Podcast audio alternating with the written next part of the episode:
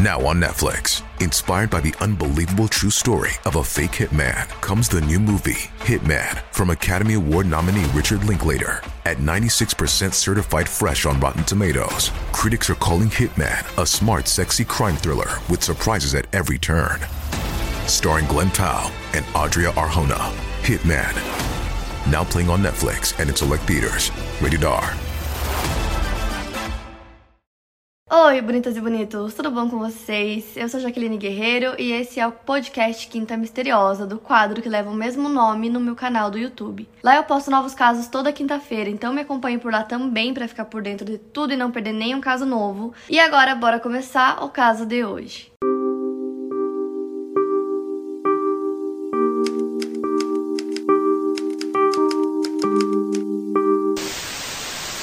Massacre de Realengo foi com certeza o caso mais pedido por vocês aqui no YouTube, no Twitter, no Instagram, qualquer rede social. Todo dia vocês me pediam para fazer esse vídeo. Principalmente depois que eu gravei o massacre de Columbine, vocês pediram muito para eu trazer esse vídeo pro canal. O massacre de Realengo foi uma das maiores tragédias escolares que já aconteceu aqui no Brasil e hoje eu vou contar esse caso para vocês. O Wellington Menezes de Oliveira nasceu no Rio de Janeiro no dia 13 de julho de 1987. Ele era filho adotivo de Edicéia Menezes de Oliveira e foi adotado quando ainda era bebê. Ele era o caçula de cinco irmãos, sendo três mulheres e dois homens, todos bem mais velhos que ele. O Wellington também convivia com os primos que moravam no quintal da casa onde ele foi criado. Ele nunca foi de conversar, nem mesmo em casa. Pelos familiares, ele é descrito como uma pessoa calma, introspectiva, muito tímida, sempre muito calado, não se metia em problema algum, não desrespeitava nenhuma regra, e ele passava boa parte do seu tempo livre navegando na internet. O Wellington, segundo vizinhos e amigos de infância, ele sempre foi uma pessoa muito quieta, ele sempre andava com a cabeça baixa quando passava por qualquer um deles. Ele não gostava de participar das brincadeiras de rua, ele nunca teve muitos amigos e também nunca foi visto com namorada. Já na escola, pessoas que estudaram com ele diziam que ele nunca gostava de participar de nenhum trabalho em grupo, ele não gostava, tanto que ele sempre pedia para os professores para fazer esses trabalhos sozinhos, porque ele não gostava de fazer com outras pessoas. Uma antiga colega de classe até relembra que um dia ele falou que ele era um homem bomba, em que algum momento ele ia explodir explodir toda a escola. Como Wellington foi adotado, ele sempre cresceu ouvindo sobre possíveis problemas psiquiátricos que a mãe biológica dele tinha. Alguns vizinhos contam que ela dizia que o Wellington foi gerado dentro do manicômio e por conta dessas coisas ele sempre foi motivo de piada. Pelo que eu entendi da minha pesquisa, a mãe biológica do Wellington era da mesma família que adotou ele, né, dos seus pais adotivos. E uma vizinha contou que ele não era o único filho dela, que eventualmente ela aparecia grávida e ela sempre dava os filhos dela para outras pessoas criarem. Na juventude, ele costumava ir à igreja evangélica, testemunho de Jeová, com seus pais adotivos. Ele usava calça social, camisa para dentro e uma maleta onde ele carregava livros evangélicos. Sempre que os pais paravam para conversar com alguém na rua, o Wellington sempre seguia caminhando devagar para que depois os pais conseguissem alcançar ele. E apesar de ser muito tímido e muito na dele, ele nunca faltou, chegou atrasado na escola ou no trabalho, nunca teve desentendimentos com ninguém, nunca nem levantou a voz para qualquer pessoa. A mãe adotiva do Wellington morreu em 2010 e dois anos depois ele também perdeu o pai, o que fez com que ele ficasse cada vez mais quieto, mais na dele. Ele se trancava no quarto passava horas lá. Então ele já não falava praticamente nada com ninguém. E depois que isso aconteceu, ele se fechou e ficou mais sozinho do que ele já era. Até no trabalho ele começou a ter problemas. Um dos primeiros empregos dele foi num lava-jato. Pouco tempo depois ele saiu e foi trabalhar em outro lugar bem longe da casa dele. Então entre fevereiro de 2008 e agosto de 2010 ele trabalhou na fábrica de Jacarepaguá da Rica Alimentos. Ele começou como auxiliar de serviços gerais e depois ele foi promovido. E nessa nova função ele precisava conversar com colegas de setor em setor e ele era muito tímido. Então a produtividade dele era muito baixa e antes mesmo dele ser demitido, ele pediu demissão. Quando ele chegava do trabalho, ele ia direto pro computador, passava horas no computador e ele se interessava muito por jogos de tiro. Depois da morte dos pais, o Wellington morou com a irmã Rosilane dele por um tempo e depois ele foi morar na casa do pai dele que ficou para ele. Quando tudo isso aconteceu, o Wellington criou um abismo enorme é, dele com outras pessoas, até mesmo da família. Ele se distanciou de todo mundo. Ele não queria ter relação com ninguém. E a irmã dele, tinha uma vez que viu ele, disse que ele usava uma barba longa e falava muito sobre islamismo. Já um outro irmão dele, que mora em Brasília, disse que ele até começou tratamento psicológico por um tempo, mas ele não continuou o tratamento. Então, nessa casa que ele morava, a casa do pai dele, ela era tão quieta que as pessoas passavam e ninguém nem sabia que tinha gente morando lá, quem não era da vizinhança. Segurança, porque a casa era toda mal cuidada, não aparentava ter ninguém vivendo ali. Ele vivia sozinho e passava a maior parte do tempo no computador, e quando esse caso aconteceu, ele tinha 23 anos. Então, no dia 7 de abril de 2011, por volta das 8 e meia da manhã, o Wellington foi até a Escola Municipal Tasso da Silveira, localizado no bairro Realengo, no Rio de Janeiro. Ele já tinha tirado a barba, ele estava super bem vestido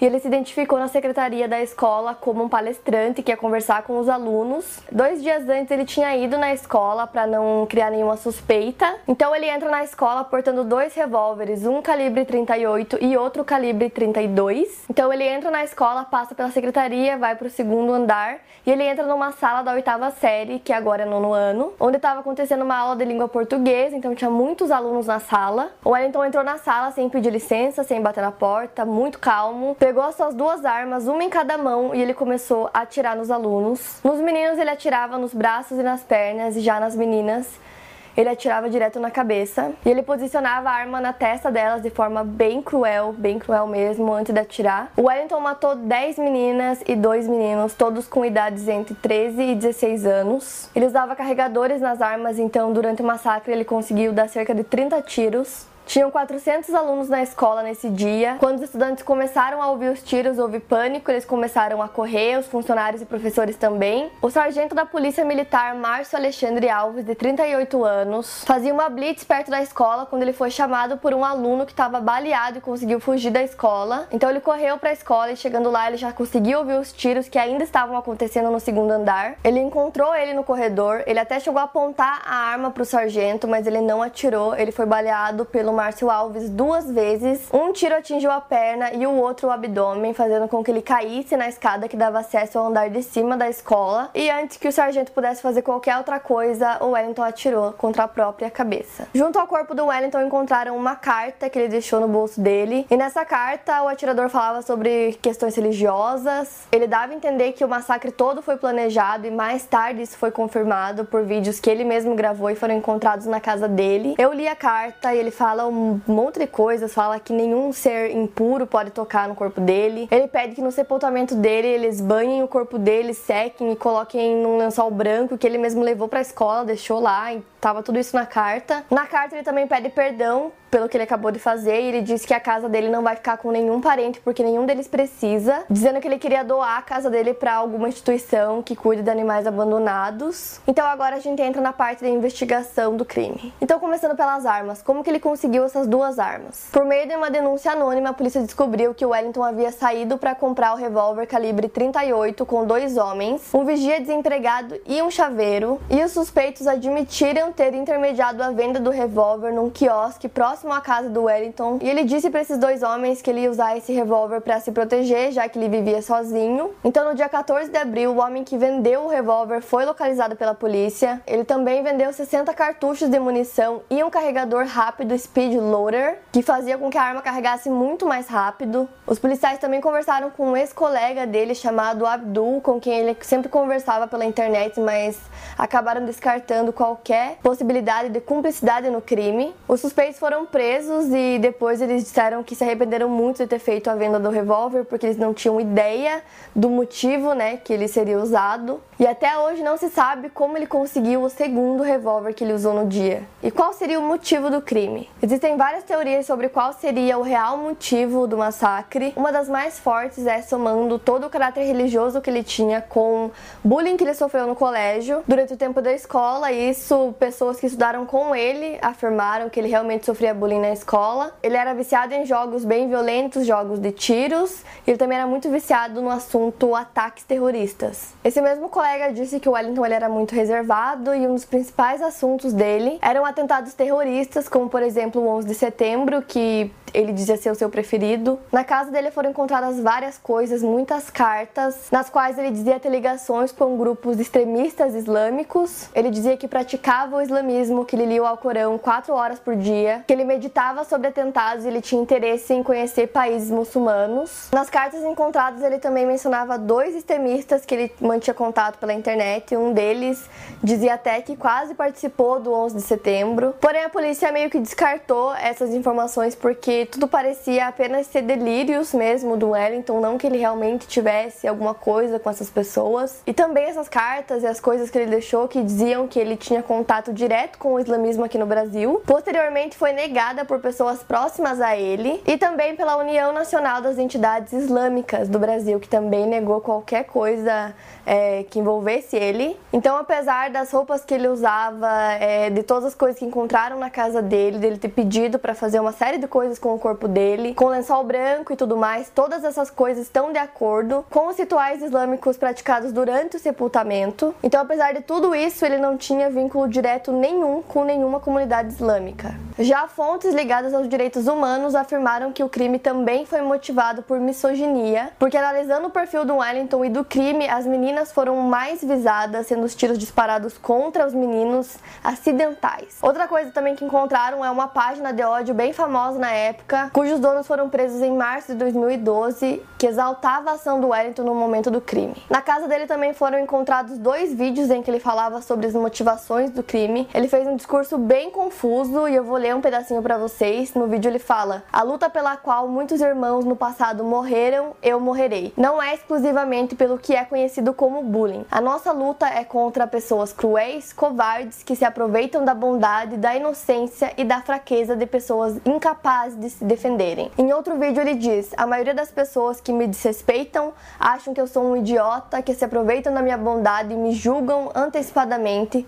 Uma ação fará pelos seus semelhantes que são humilhados, agredidos, desrespeitados em vários locais, como escolas e colégios. E para mim o mais bizarro desses vídeos e da carta que os policiais encontraram é ele dizer que a luta dele é contra pessoas cruéis e covardes e que bem no fim foi exatamente o que ele foi, porque ele feriu um monte de crianças que não tinham nada a ver com o que ele passou, é, com o que ele sofreu, ou com qualquer crença que ele tinha na época. Tipo, as crianças que sofreram, as famílias que sofreram não tinham nada a ver com isso. Então, todas as coisas que ele disse, eu li a carta, vi os vídeos, para mim não fazem sentido nenhum. Além de ter ficado muito conhecido no Brasil, porque crimes em escolas, massacres é uma coisa que não é comum no Brasil. A gente sabe que acontece muito nos Estados Unidos e em outros países. O caso ficou muito conhecido lá fora também, teve muita repercussão internacional. Ele foi citado nos principais veículos de comunicação da imprensa estrangeira. Até alguns alunos que sobreviveram ao massacre de Columbine escreveram mensagens e cartas é, para famílias e para as outras crianças que sobreviveram do massacre do Realengo. Então, no fim, para a polícia, o crime já está solucionado e o Wellington agiu totalmente sozinho. Para eles, o Wellington tinha uma perturbação mental. Ele teve um surto psicótico que resultou no massacre e que comoveu o país inteiro. Para mais casos, siga meu podcast aqui no Spotify. Lembrando que os casos novos saem primeiro lá no meu canal do YouTube toda quinta-feira. Obrigada por ouvir, até o próximo caso.